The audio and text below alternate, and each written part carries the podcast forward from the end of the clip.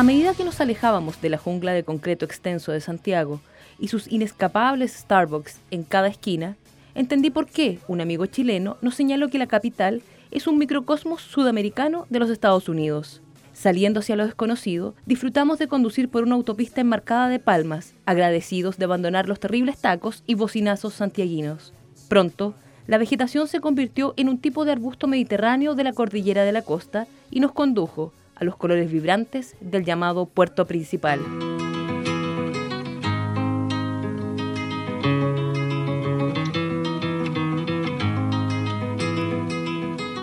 Valparaíso hizo desaparecer los 30 grados reinantes en la zona metropolitana, dando paso a una brisa fría y húmeda de la que nos guarecimos sentados en la terraza del Hotel Brighton, donde una guitarra electroacústica nos ofreció Soulful Grave mientras disfrutábamos lentamente un pisco sour observando la vista panorámica del pasaje urbano artístico del atardecer.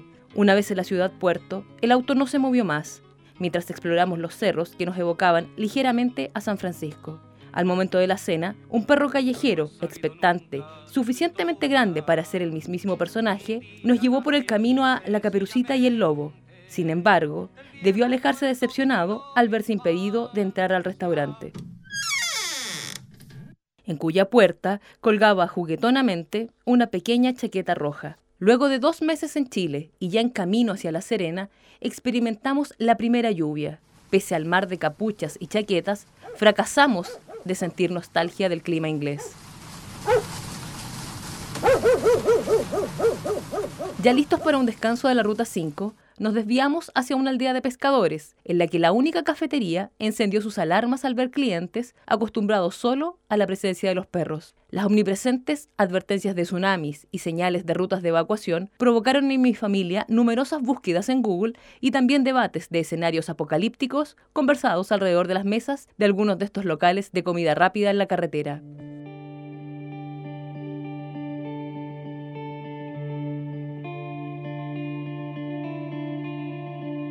Teniendo como destino las playas de Bahía Inglesa, la emoción nos sobrecogió cuando decidimos desviarnos hacia el Observatorio La Silla, incentivados por la reciente noticia de la primera captura en foto de un agujero negro, en parte por la ayuda de la estación chilena de los observatorios ALMA.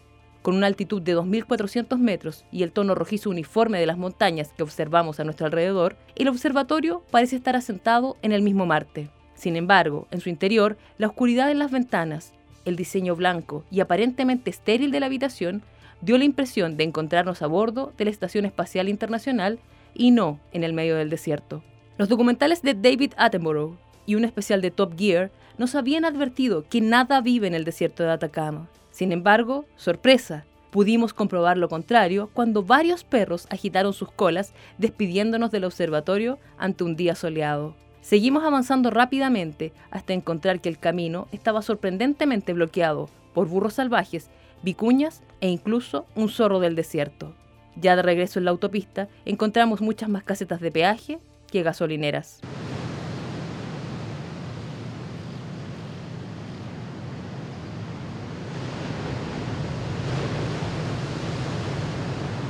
Y llegamos a una costera bahía inglesa, que se sintió vacía, con su gran cantidad de tiendas y bares claramente pensados para una cantidad desproporcionada de turistas en el verano, en comparación con las reales necesidades de comercio de una población habitual del lugar que no alcanza las 175 personas. Esa soledad nos permitió un recorrido agradable en las arenas de la bahía natural, muy por el contrario de lo que nos ocurrió en Caldera, donde nuestro almuerzo fue dominado por las industrias y sus barcos pesqueros balanceándose en las aguas cercanas al muelle. También entonces tuvimos un generoso encuentro con la fauna local gracias a los lobos de mar que patrullaban las aguas superficiales del puerto y descansaban cerca nuestro, en la playa.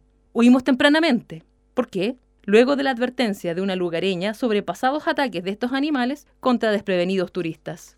Tal tal nos supo un tanto extraña, probablemente por la atmósfera del lugar donde pasamos la noche, que parecía un hospital abandonado, con linternas victorianas alineadas en paredes color verde pálido, como si fuera parte de una escenografía diseñada por Jack el Destripador. Motivados para salir por la noche, buscamos un restaurante. Esa noche cenamos en un local en cuyas pantallas podía verse un partido de fútbol de la selección sub-17, lugar en el que pudimos apreciar el amor chileno por ese deporte.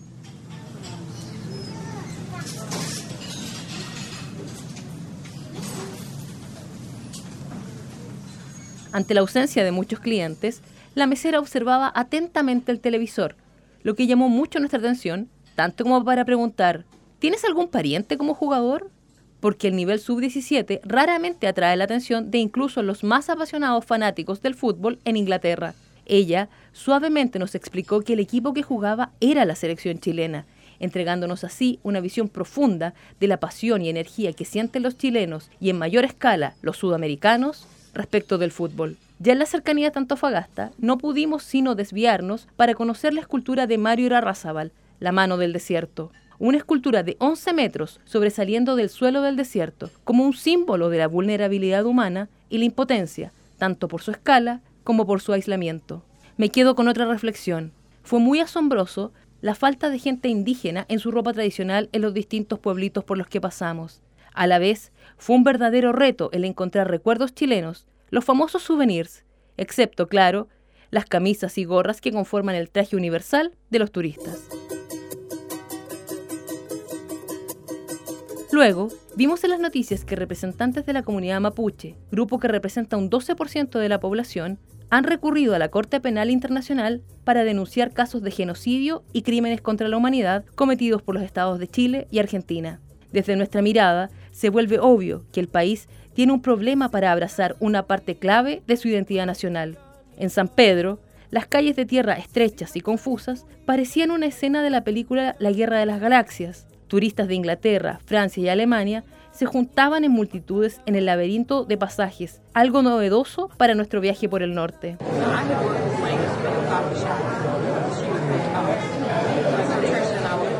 Los mochileros, con su manera más sencilla para viajar, dormían con confianza en las calles, las entradas de los restaurantes o las abundantes oficinas de los guías. Agradecidos por nuestra aclimatación gradual, pensamos en el probable choque cultural para los que optaron por volar desde alguna ciudad europea al paisaje impresionante e inconfundible del Atacama. Nuestro alojamiento estaba a cinco minutos del centro, auténticamente decorado con una vista pintoresca y enmarcado por volcanes. Durante la noche planeamos el día siguiente y seguimos religiosamente los consejos y la propuesta de la casa de huéspedes. El primer día fue una visita al Valle de la Luna. Después de comprar las entradas, instantáneamente nos perdimos y manejamos en las calles locales durante 20 minutos. Al fin, cuando encontramos el parque, no nos decepcionamos con la vista asombrosa de las dunas de arena intactas, enmarcadas por los Andes o por el salar que nació de las Tres Marías. Muchas de las cuevas y minas estuvieron cerradas a causa de las lluvias devastadoras de los meses previos.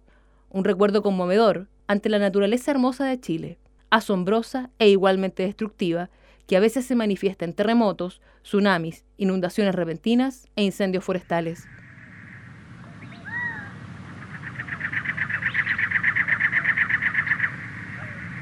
Al día siguiente, nos aventuramos al Salar de Atacama, parando solo para ver unas llamas junto con otros visitantes de la región en un abrevadero al lado de la ruta.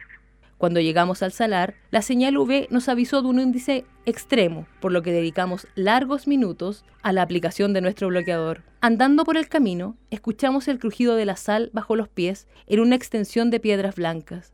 Parecía un paisaje tan lunar como el del valle del mismo nombre que visitamos el día anterior salvo, por supuesto, por los flamencos parados tranquilamente en las aguas saladas. Decidimos seguir adelante, a las lagunas altiplánicas. La altitud se sentía cuando llegamos a los 4.400 metros. Masticando hojas de coca, sobrevivimos cinco minutos antes que el aire enrarecido y frío nos llevara hacia nuestro auto hacia altitudes más soportables. Para nuestro último día, aparecimos en las termas de Puritama, contentos con encontrarnos solos en unas termas calientes asentadas en el fondo de un cañón. Viajeros mejor preparados comían su almuerzo en las áreas de descanso. Sin embargo, el hambre nos dirigió al pueblito Machuca. Decidiendo ignorar el consejo del navegador satelital de tomar la ruta por la que habíamos llegado, optamos por recorrer otros 20 kilómetros de la Cuesta del Diablo, lo que fue una experiencia extenuante, dado que a mi padre, el conductor, y a mí no nos gustan las alturas. Cuando por fin llegamos a Machuca, nos sorprendimos al descubrir que un pueblito de 10 personas formara parte del mapa turístico el caserío, nos entregó una de las mejores empanadas que he probado en Chile. En el lujo relativo de San Pedro, probamos unos helados locales, como los de Rica Rica y Algarrobo, sabores ingeniosos, pero que probablemente no van a reemplazar los viejos gustos favoritos.